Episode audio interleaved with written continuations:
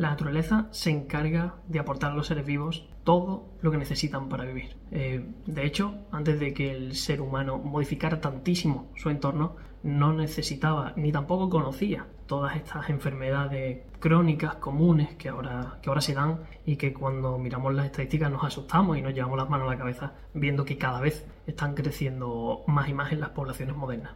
Uno de los aspectos que peor ejecuta la población tiene relación directa con, la luz, con la luz solar.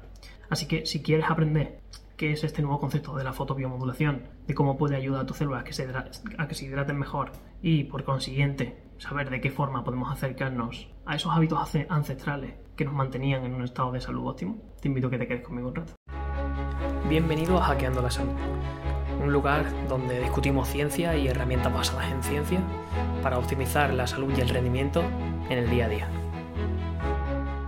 Antes que nada, quiero que sepas qué es el agua intracelular.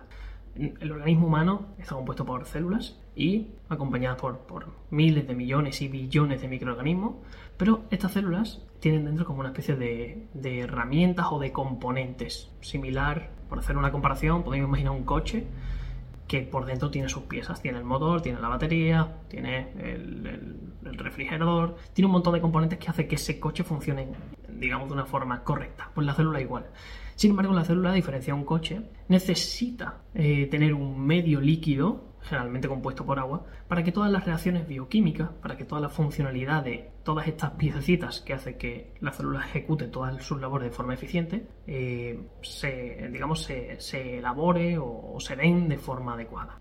En últimos episodios del podcast estuvimos hablando del agua, de la importancia de la ordenación de las moléculas del agua, la importancia de que nuestras células estén bien hidratadas y de que el envejecimiento traía consigo una disminución del porcentaje de agua de los humanos. De hecho, eh, hay varias teorías que dicen que si los humanos no nos deshidratásemos con la edad, probablemente viviríamos muchísimos, muchísimos más años. Sabemos que tres cuartas partes del agua, del, cuerpo humano, son agua. Y eh, que en aproximadamente un minuto eh, se generan millones de reacciones químicas tan solo en una célula. Por lo cual, eh, quiero que entiendan la importancia de tener suficiente agua intracelular y, de qué forma estén ordenadas estas moléculas de agua. Em, a mayor agua, con mayor estructura dentro de nuestra célula, mayor salud, menor envejecimiento y menor probabilidad de sufrir cualquier tipo de enfermedad. Para que entiendas ahora el concepto de fotobiomodulación y para que entiendas cómo la fotobiomodulación aumenta el porcentaje de agua intracelular, es importante que conozcas esta situación. Actualmente las personas dedicamos al día una media entre 60 minutos y 120 de exposición solar directa. Sin embargo, si nos comparamos con una especie animal que comparte el 98% de la genética con el humano, como por ejemplo el chimpancé, vemos que él pasa entre 10 y 12 horas. Él pasa 10 veces más tiempo al sol que los humanos. Y sí que es cierto que anatómicamente el ser humano moderno ya no tiene las adaptaciones anatómicas que le permiten estar muchísimas horas al sol. Eh, el volumen de pelo ha disminuido mucho, eh, la piel no es tan robusta como era antes, eh, pero eso no significa que eh, tengamos que huir del sol. De hecho, el sol sigue siendo una de las señales más importantes para que nuestros órganos se sincronicen. Está claro que estamos teniendo, y poblacionalmente se puede datar, se puede datar en la pandemia que hay de deficiencia de, vitamina D, que es la vitamina que se genera tras la exposición de luz solar en la piel. Eh, está claro que la, la población moderna tiene una deficiencia de sol muy importante que impacta duramente en la salud. De hecho, eh, en los países nórdicos prácticamente una gran gama de alimentos están fortificados con esta vitamina para intentar paliar un poco este aspecto negativo en salud asociado al desarrollo humano.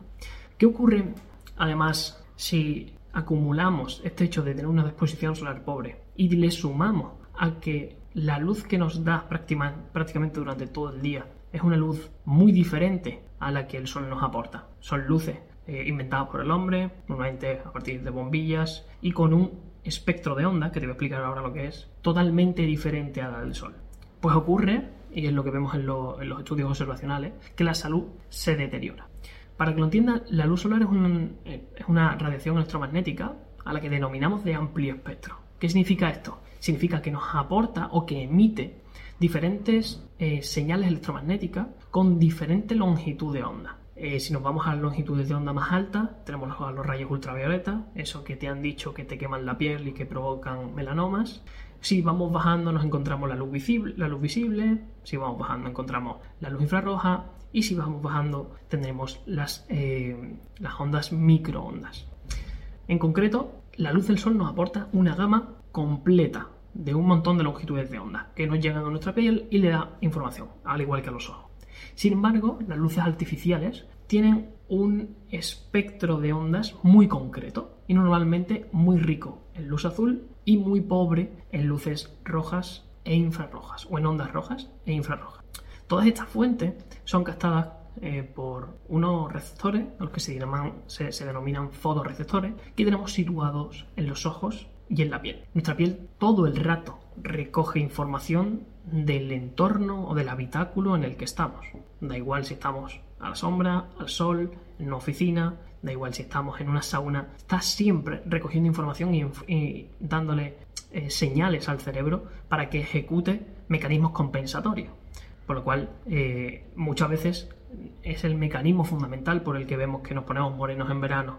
La luz le indica a la piel eh, que el cerebro genere adaptaciones para que nos pongamos más morenos, para que segreguemos más melanina eh, y, nos protejamos, entre comillas, con nuestra piel eh, se adapte mejor a volúmenes de sol más altos, probablemente en verano.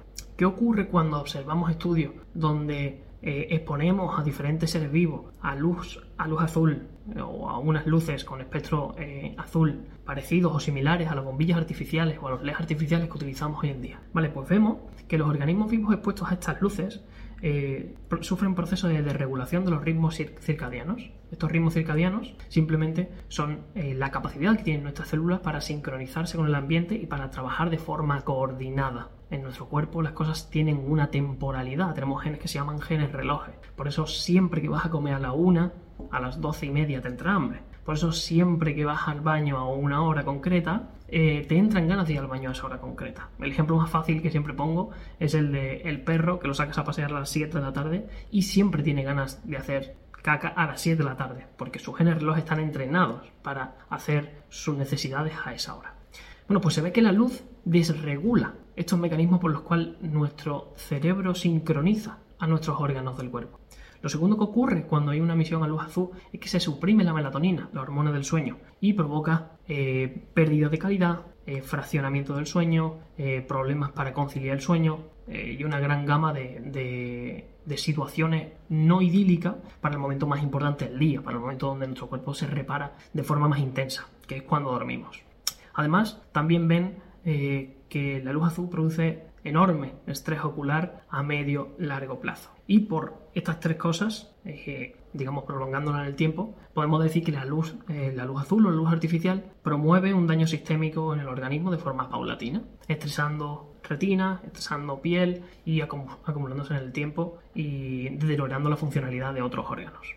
Por lo cual estamos ante una situación moderna de contaminación lumínica que ni siquiera la mayoría de nosotros eh, tenemos en cuenta. nosotros mm, estamos en nuestros eh, salones, en nuestras cocinas, en nuestros baños y ninguno pensamos que la luz de los focos nos pueden estar afectando.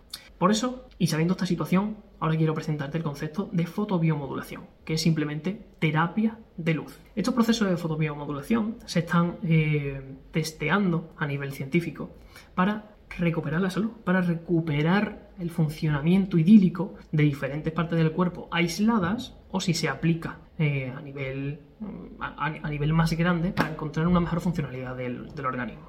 ¿Qué es lo que quiere conseguir esta foto, fotobiomodulación? Lo que quiere conseguir es simular el ambiente de luz que tenemos naturalmente y que por la evolución o el desarrollo hemos dejado de ponernos de forma inteligente a él. El mecanismo fundamental por, el que esta fotobiomodulación eh, consigue mejorar el rendimiento de nuestras células es aumentando el agua intracelular que hablábamos al principio. ¿Cuál es el problema o el principal problema? Eh, esta terapia de luz, obviamente, se ejecuta con lámparas especiales.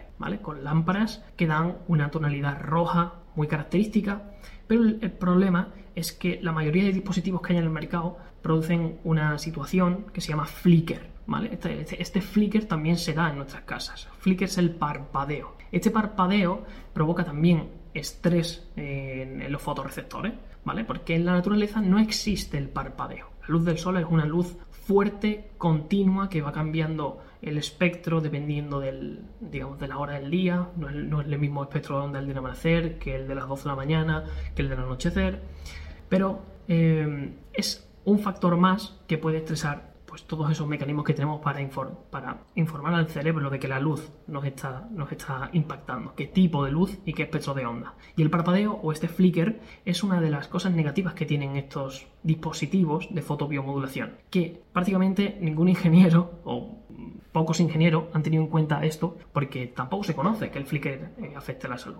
Por lo cual hay muchas personas que están dando terapia de fotobiomodulación donde, eh, aunque se estén aplicando longitudes de onda que están científicamente comprobadas que aumenta la vuelta celular, por otro lado están estresando a través de ese flicker. ¿Qué pasa cuando estamos expuestos a una luz que, tiene parpadeo, parpadeo invisible para los humanos, ¿vale? Muchas veces esto se puede averiguar de una forma muy fácil, que es encendiendo la cámara del teléfono, poniendo el modo vídeo y enfocando el móvil a la luz. Seguramente veas en la pantalla que eh, como que la imagen eh, vibra un poco. Esa vibración es que la cámara de tu móvil cuando lo pones en modo vídeo sí que detecta el parpadeo que tú con tus ojos no puedes eh, detectar. Por lo cual cuando este flicker se da y se pone a, seres vivos a este flicker, se ve que aumenta fatiga, fatiga, visual, malestar, alteración también del ritmo circadiano, desempeño cognitivo y sobre todo malestar. Cuando unimos luz azul artificial y flicker, que seguramente es lo que haya en cada eh, bombillo, cada LED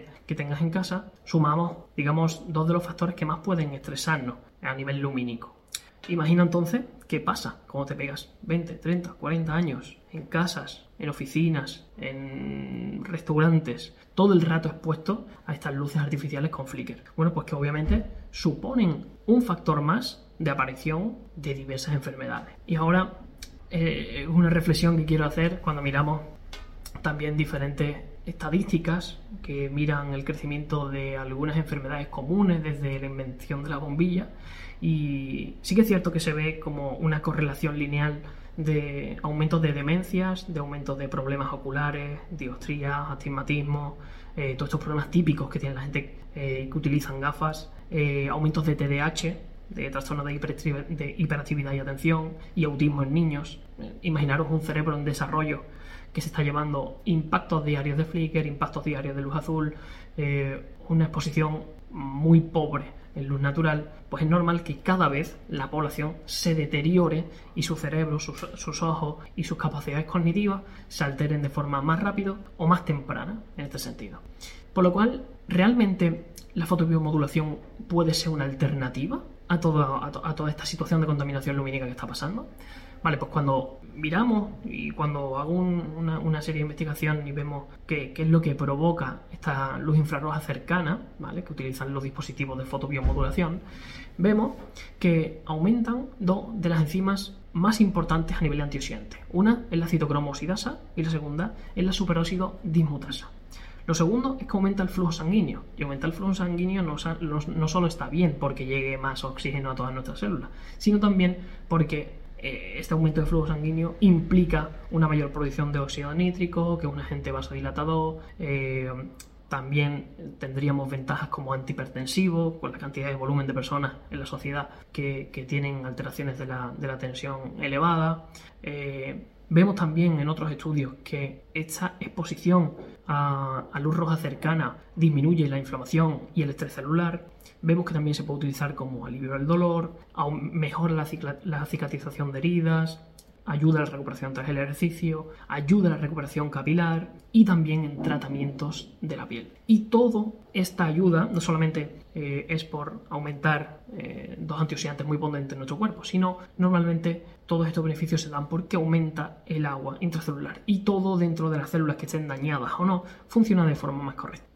Como conclusiones, eh, lo primero, es entender que el ser humano tiene una necesidad actual de aprender a tratar la luz no como lo está haciendo, sino una forma más eficiente, aprender a estar un mayor número de horas expuesto a la luz natural, eh, sobre todo aprovechar las horas que hay un espectro de luz más, eh, más rico en luz roja o luz infrarroja, que es esta luz terapéutica que se utiliza en fotobiomodulación, que se da en el amanecer y en el atardecer. Es, eh, es muy interesante también aprender cómo podemos protegernos de esa luz azul con flicker que tenemos en todos lados donde nos encontramos, en casas, en oficinas, inclusive en, los centros sanitarios, eh, en todos los sitios que podamos eh, ver iluminados, seguramente eh, tengamos pues estas bombillas modernas que son ricas en luz azul y que obviamente nadie ha medido que estén libres de flicker.